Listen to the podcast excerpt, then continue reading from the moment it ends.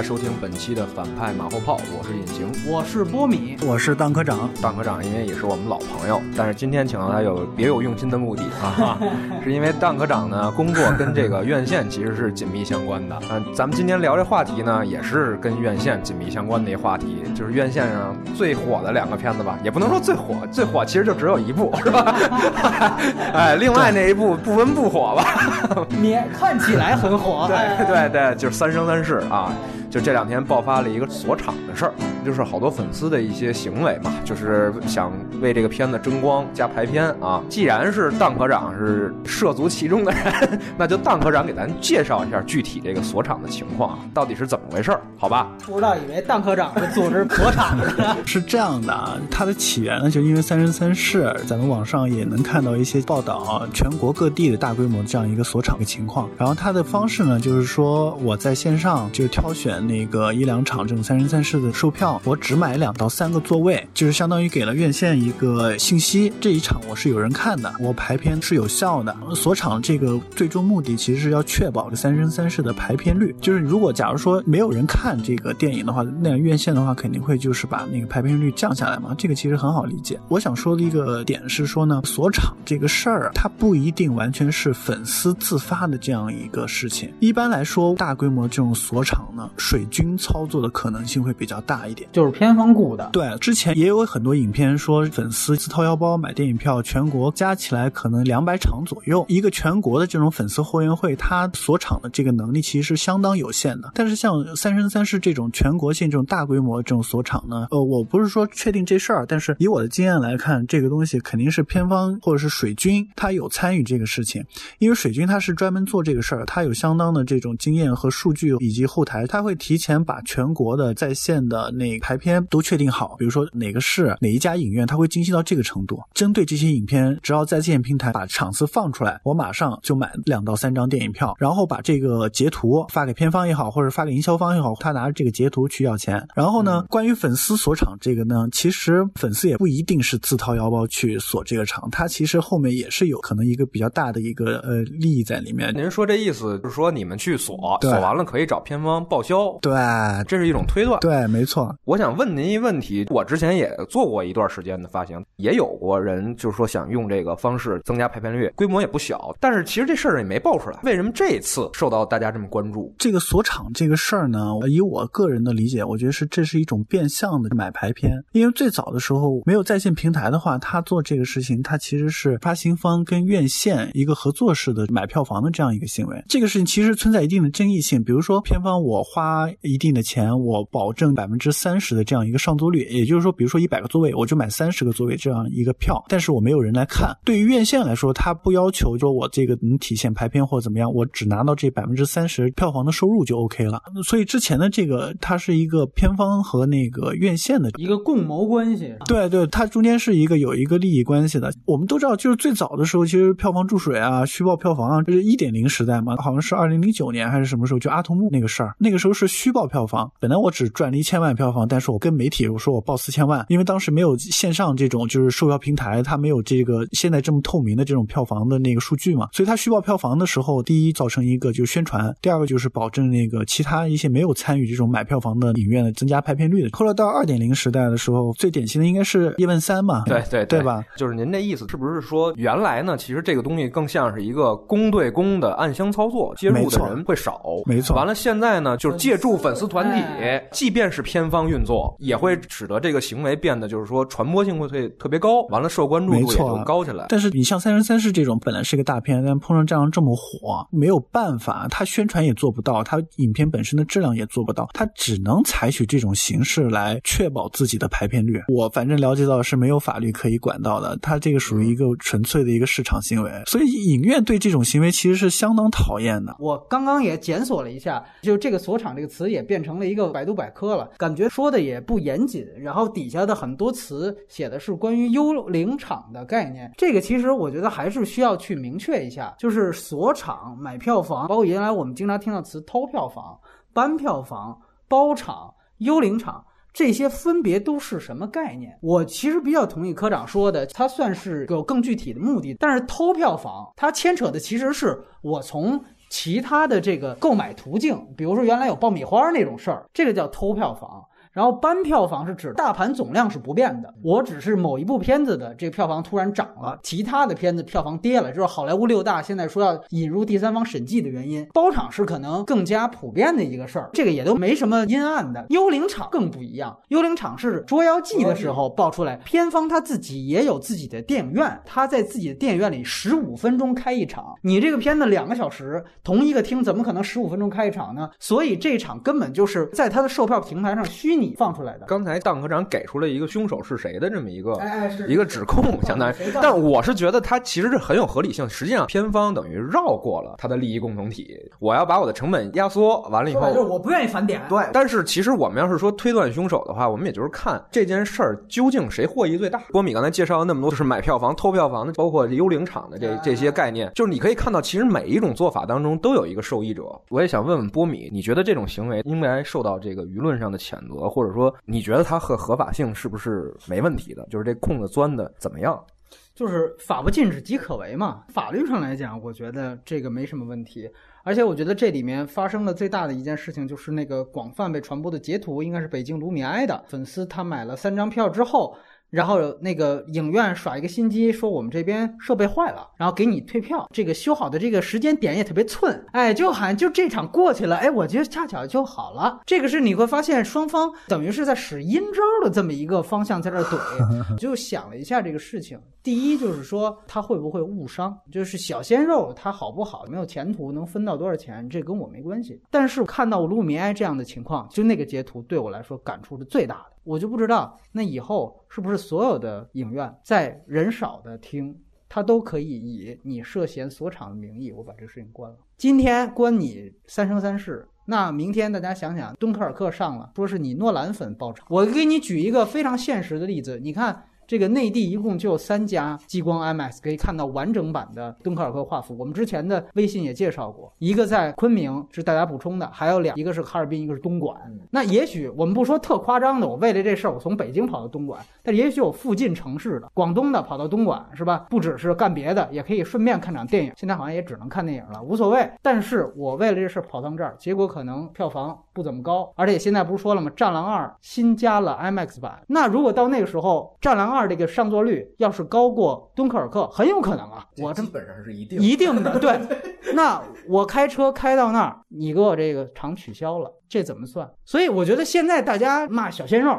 骂小鲜肉脑残粉，这个好像都是一个特别情绪化的东西。但我反正是想到自己，我会有的，因为你像我这样的人，我基本上爱掐点去每一场买了票之后，就是现在他为什么我说他法不禁止即可为这个事情，就是你没有定出一个规则。就如果所有的这个售票网站和院线你都定好了，开映前五分钟，如果这个人没到。我有权处置这一场，那基本上你也没戏。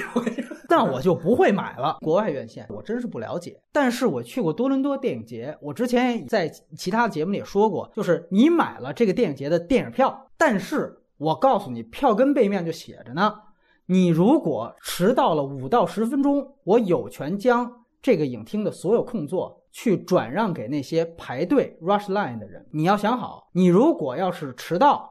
你这个座可能就保不住了。你要是觉得我肯定迟到，那你就别买，对吧？咱就谁都别损失。这个规则讲的特别清楚。这样的话，我因为我确实很忙，当时在那个电影节，那怎么办？我一场都不买，我就去排 rush line。反正一个电影节二百多个电影呢，我肯定看不完。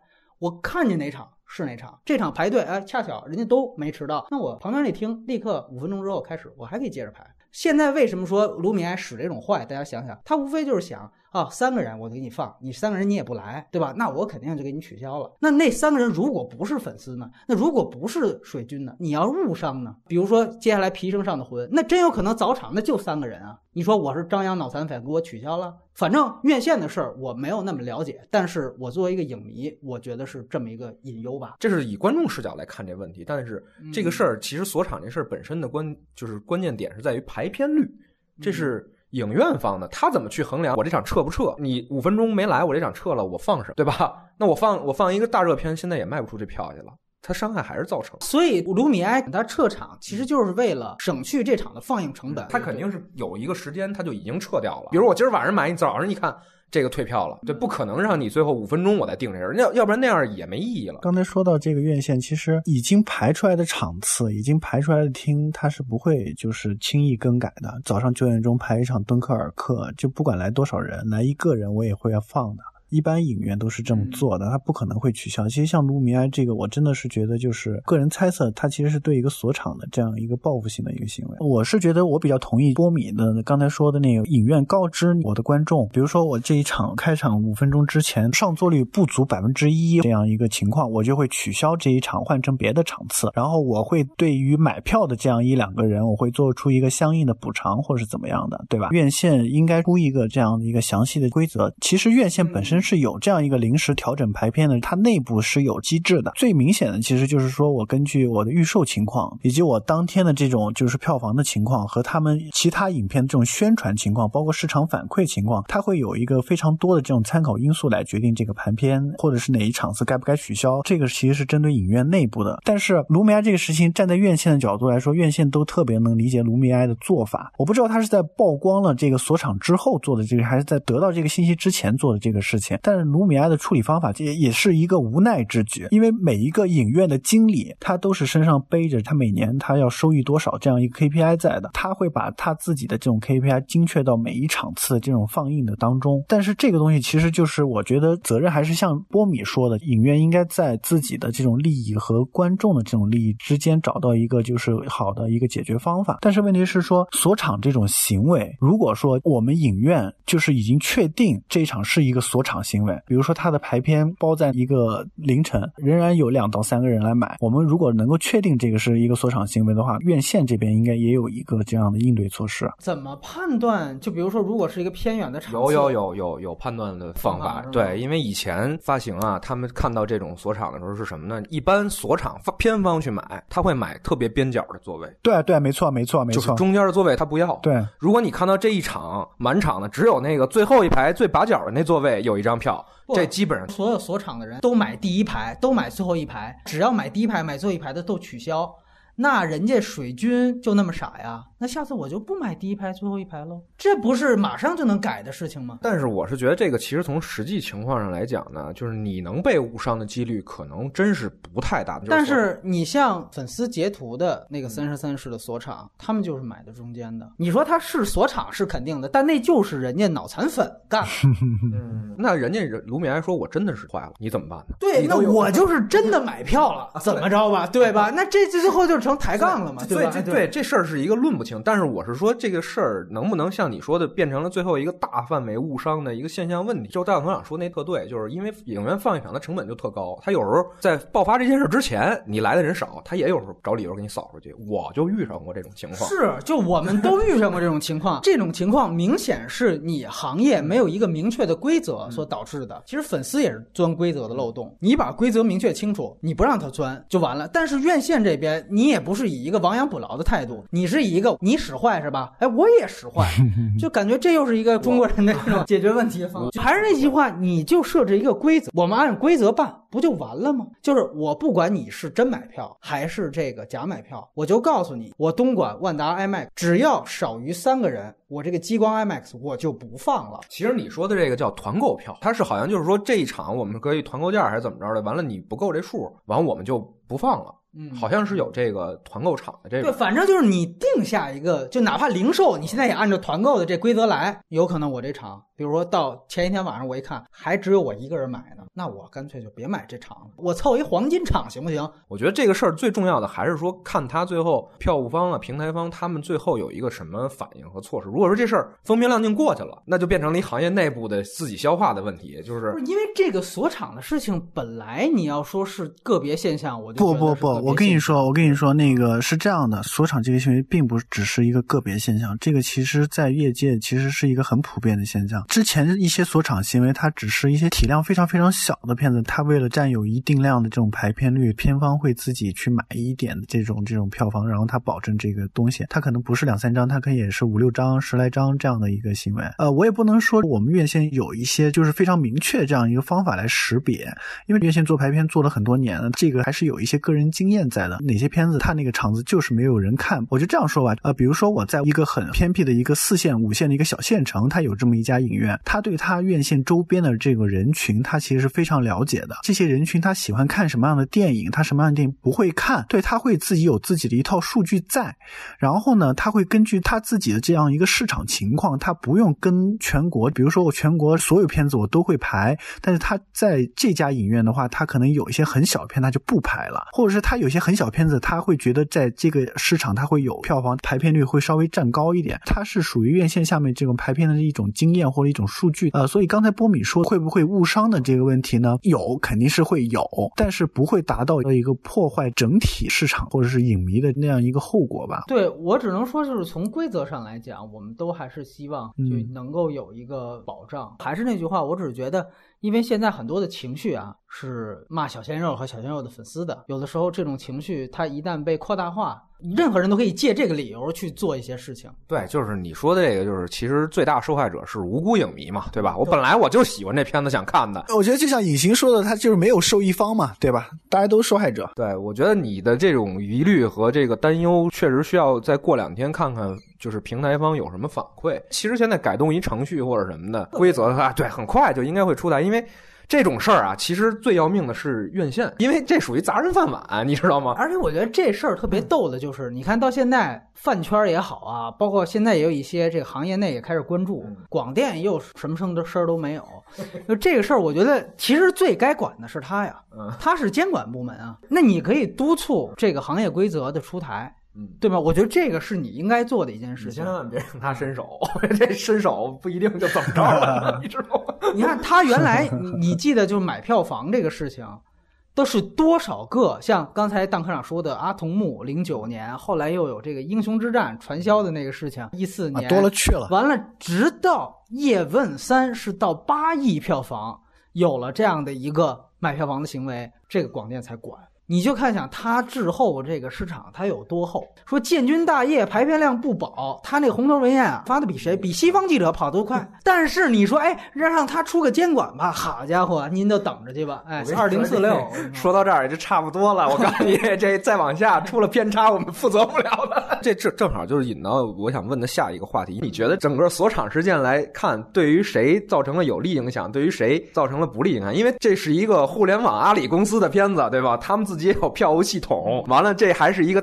网络 IP，完了这还是流量明星，等于好像变成了一个这是互联网 这个运作下的电影自掐起来了，反正。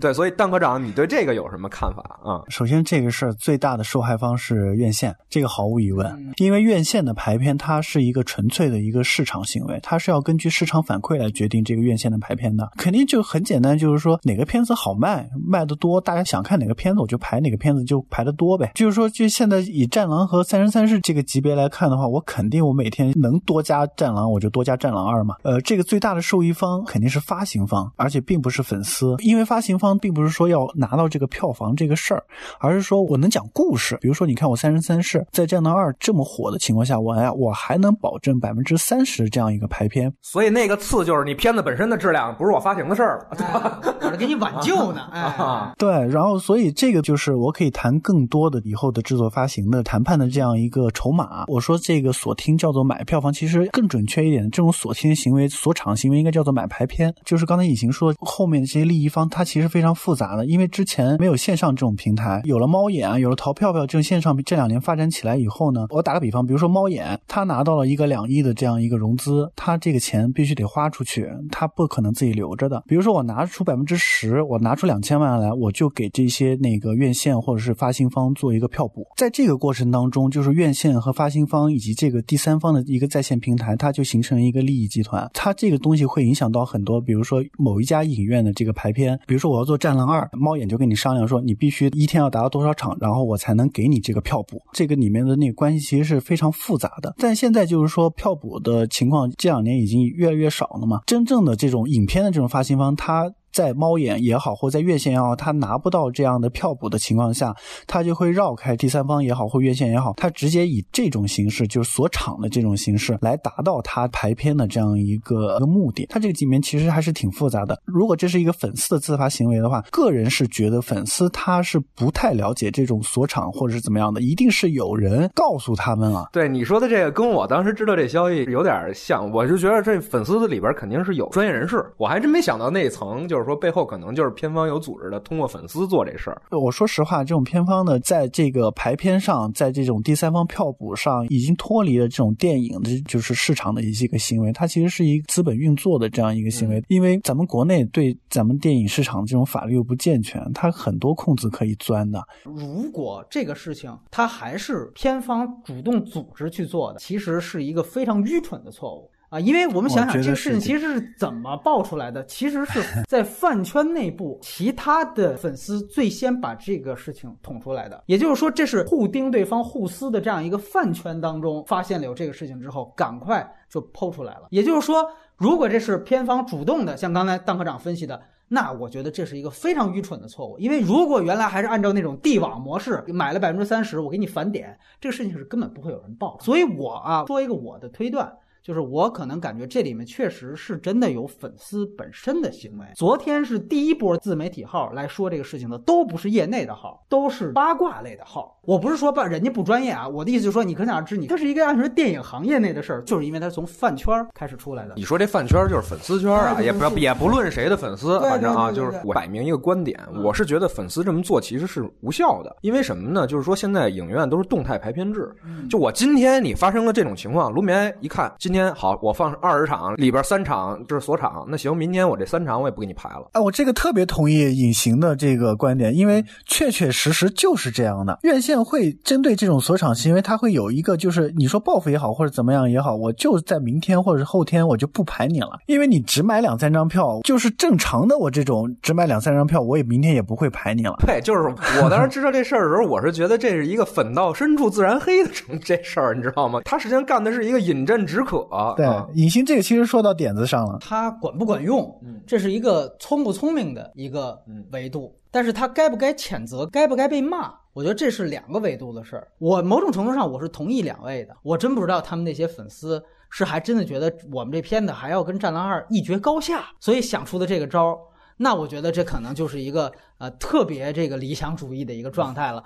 但是大家可以现在去注意一下，像今天的这个上座率，我扫了一下，这上座率最高的是《龙之战》，它那个上座率比第二名高好多。就《战狼》在上座率方面并不是最高，你觉得很奇怪吧？我们都知道，因为《龙之战》刚刚上映，那前几天有包场，所以它上座率高。那我想说的是，就是里面如果混入了一些专业人士也好，或者粉丝也好，他们的对标目标。不是《战狼二》了，因为现在我觉得《三生三世》再往下跌去，它也就和比如说《建军大业》呀，还有其他这些花花草草一个级别了。就像我们想一个厅一天，比如说能排七场，或者一个影院有十五个厅到十个厅，它大部分一半。以上都排《战狼二》都没问题，但不可能所有的厅、所有的场次都是《战狼二》吧？甚至我现在看还有《闪光少女》都还有一些零星的排片。它如果是跟这些场次去比，它锁场，比如说你想想看，《绣春刀二》，它也许一天现在就仨人看，你要给它排的，比如说早上八点，这影院再偏点，那可能就俩仨人看。那这个是不是？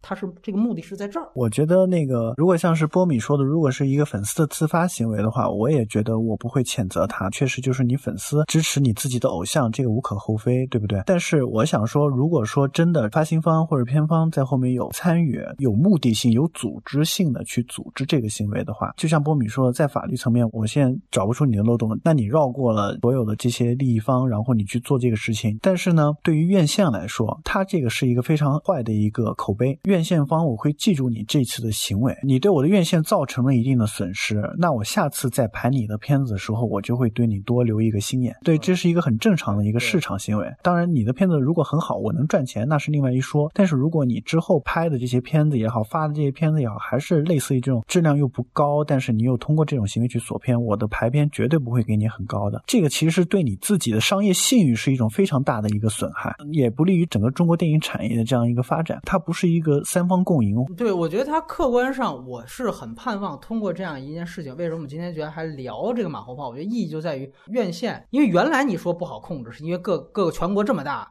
各个影院的制度都不一样，现在其实好办多了，就是购票的 APP 就这么几个。你在 APP 上，我们能不能因为这个事情，咱们就把这个规则明确一下？我我觉得你说这个特别对，因为以前做发行也好，做院线也好，其实凭借的是行业行规，就是规矩。记着那会儿我做发行，因为我们那是老牌发行公司，但是当时已经不行了。到时候去地方的时候呢，人家就说：“哎，听说你那公司还行，我给你加一场。”就是你知道，他不是看这个片子本身的，看信誉品牌。对对，他看品牌，他看你未来能不能给他拉来好片子，所以。刚才邓科长说这就特对，就是你这回你这么玩哈，行，下回你这个拿什么片子来，我这儿都不要了，就是我也不给你做活动，什么宣传位什么这那，我都给你按高价报了。这件事儿就我现在看来，其实是没有受益方，除了这影片本身可能因为这事儿在某几天有一个高票房之外，连片方在内他都没有受益方，但也可能是好事儿，就是看看票平台也好，还是说这个其他的这个影院也好，他对这事儿有一个具体什么措施，但也有可能他最后就像你说的一刀切，以后我凭判断感觉。觉我这不行，我就撤了，那是最次最次的一种方式了。以后我就可以随时撤换任何影片，对吧？哎，就对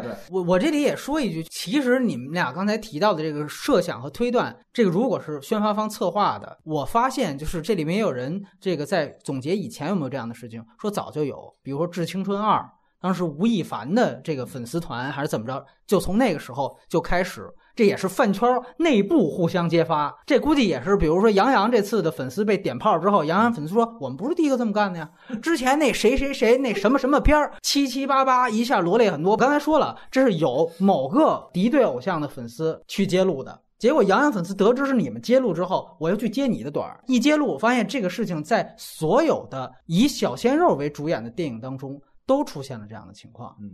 那在这样的一个情况下，这次杨洋的这事儿被放大了，宣发方他并没有做进一步的指导，这里也许是一个躺枪的行为，而它会造成一个结果，就是由于粉丝的这次的行为被揭露出来了，这个宣发方的这个颜面尽失或者怎么样，他们完蛋了。但是从另外一方面讲呢，片方就像刚才邓科长说的，也许他就觉得，哎，你这样的又行，可以，你这算有能力，那我签了，这是第二个。那大家想想，如果下回类似《战狼三》这样的，